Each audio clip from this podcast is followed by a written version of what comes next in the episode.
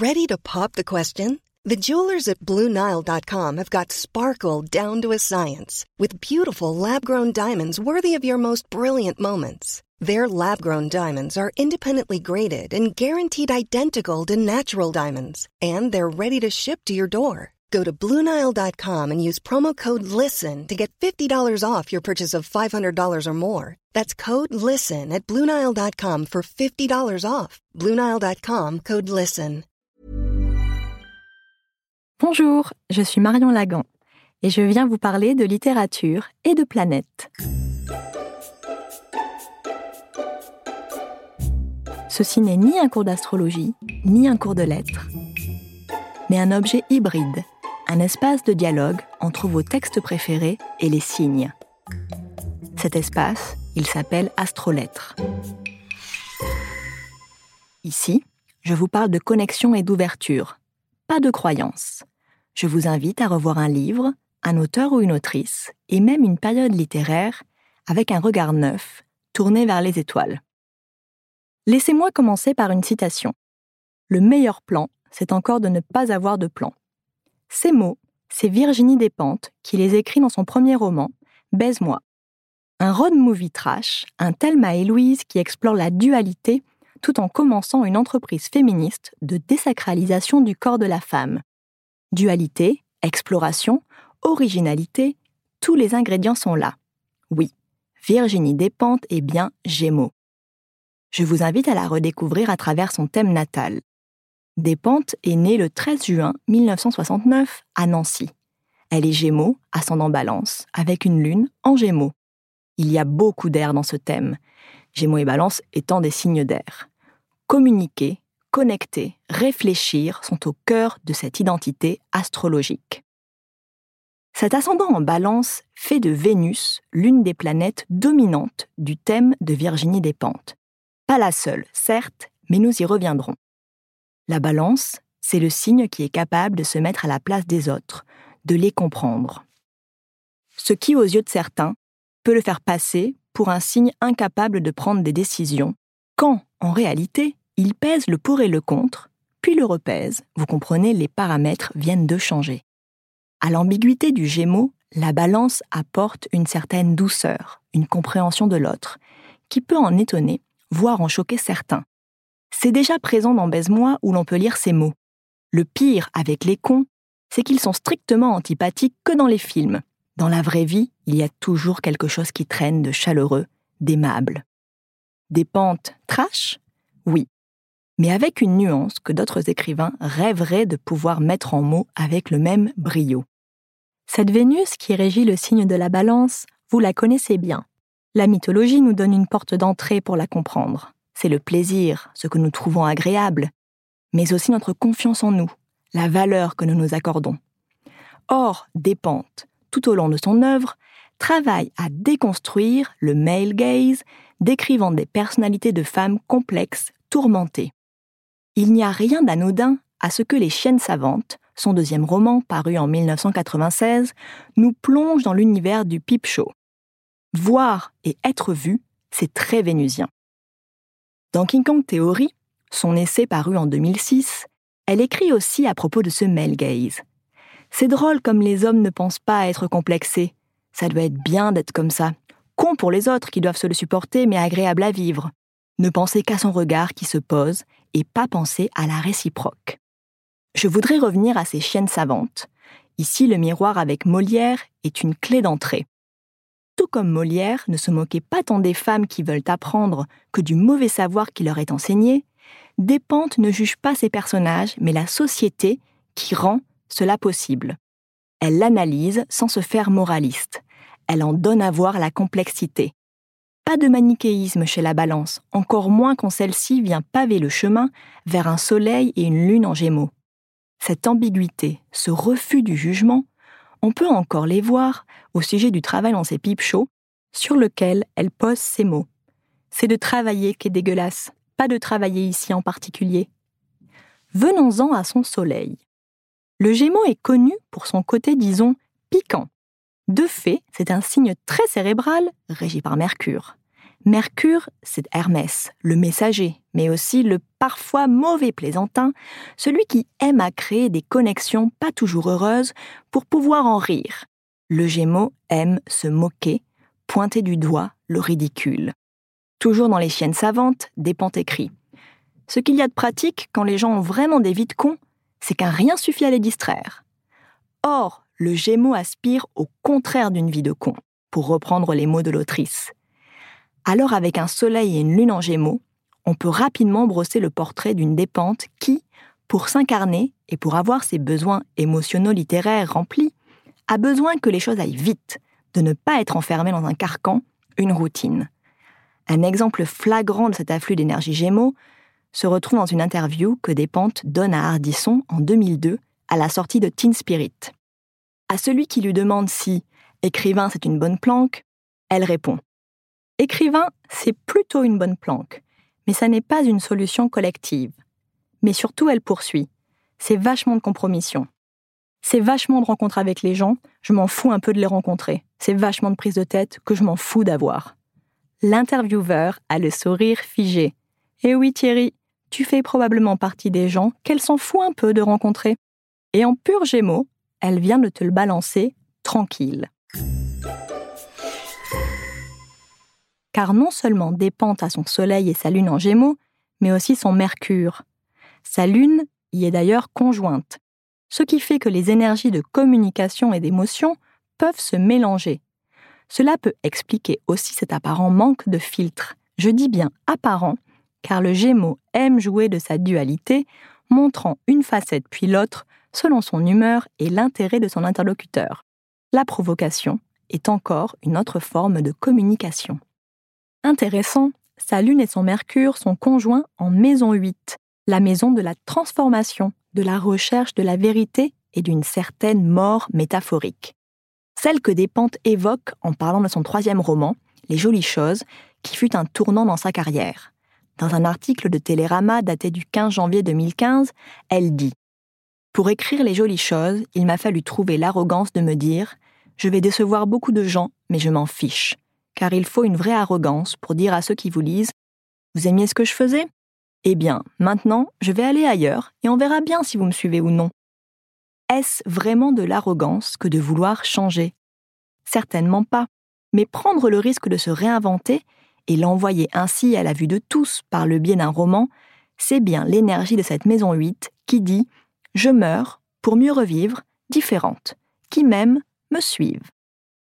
C'est d'autant plus intéressant que le roman Les Jolies Choses continue à explorer la dualité celle de Jumelle, l'artiste vendue, et la féministe radicale, dont l'une meurt, créant un vide dans lequel s'engouffre la seconde, endossant les frusques de la chanteuse vendue au système pour mieux le briser et se briser de l'intérieur. Mort et renaissance encore. Et aussi, déjà, une critique de la société du divertissement et du business de l'art. Dans King Kong Theory, Despentes cite Jean Renoir pour expliquer d'où vient son titre les films devraient être faits par de jolies femmes montrant de jolies choses. C'est là toute l'ironie du Gémeaux qui retourne à son avantage les mots parfois pathos des autres. Mais l'œuvre de Despentes est aussi une œuvre sociale, une œuvre de déconstruction et de dévoilement. C'est d'autant plus passionnant que son Mercure en Gémeaux en maison 8 est en opposition à Mars en Sagittaire en maison 2. Mars, c'est la pulsion de vie, en Sagittaire, elle nous dit d'avancer, même si la maison 2, opposée à la maison 8, pousse à amasser, garder, protéger. Ces énergies peuvent tirailler, mais à voir l'œuvre de Despentes, elles sont surmontées.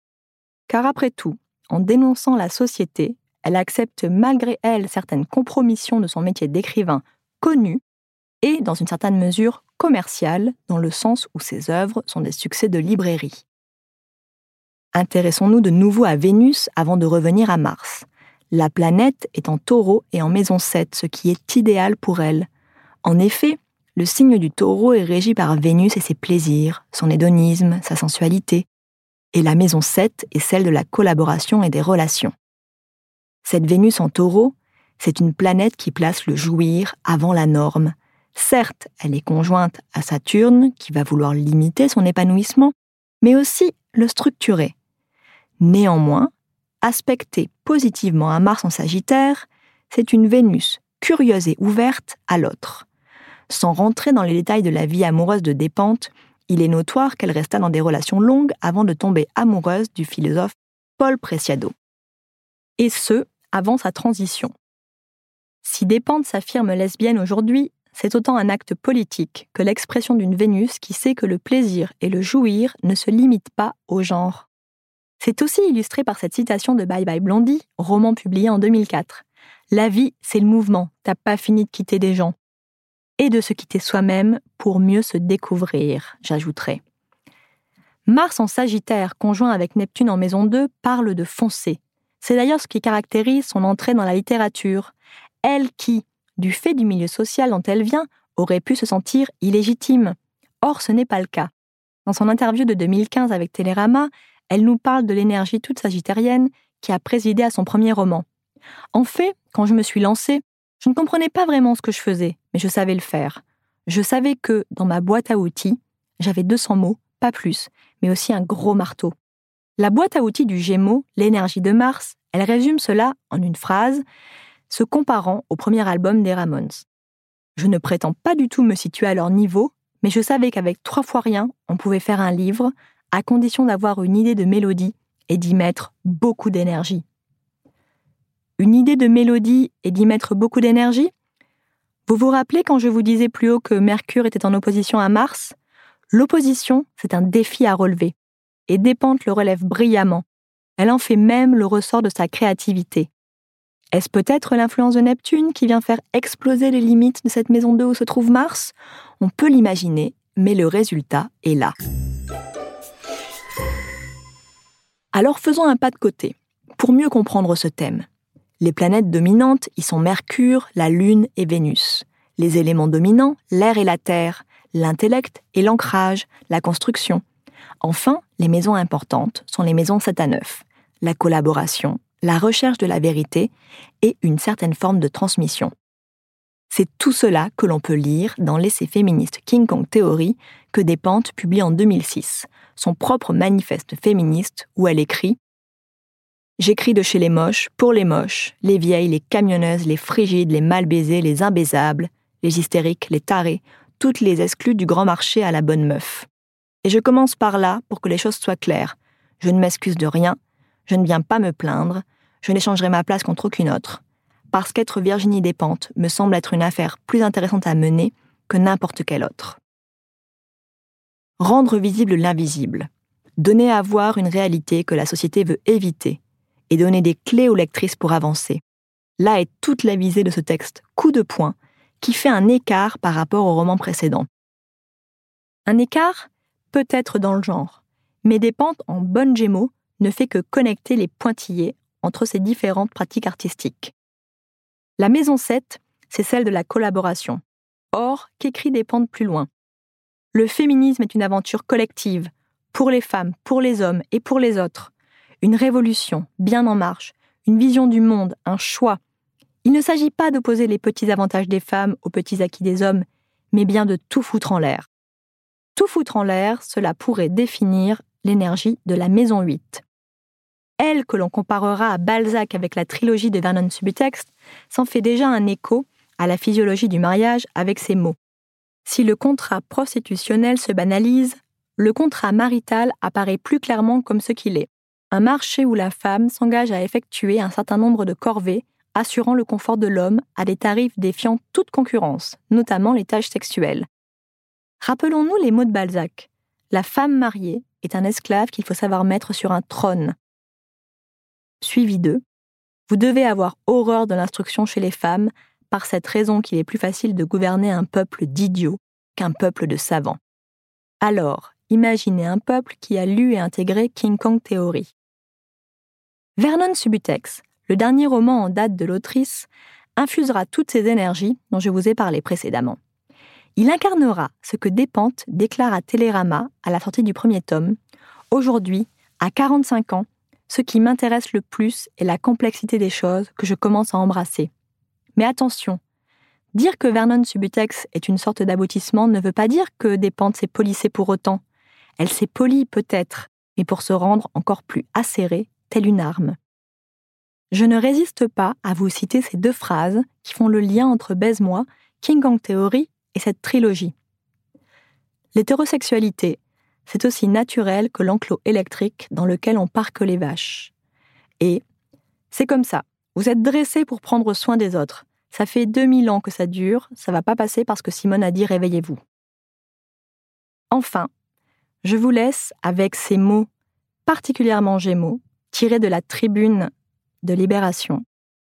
On se lève et on se casse. Si cet épisode vous a plu, je vous invite à noter le podcast et à laisser un commentaire. C'est comme ça que je pourrai m'améliorer et c'est grâce à vous que d'autres pourront le découvrir. Vous pouvez aussi me retrouver sur Instagram en tapant Astrolettre. Si Virginie Despentes vous intrigue, voici quelques recommandations toutes personnelles pour commencer à la lire ou la relire. King Kong Theory, obligatoirement, Baise-moi et Vernon Subutex. Vous devriez les trouver à la bibliothèque. À bientôt pour faire dialoguer les lettres et les étoiles.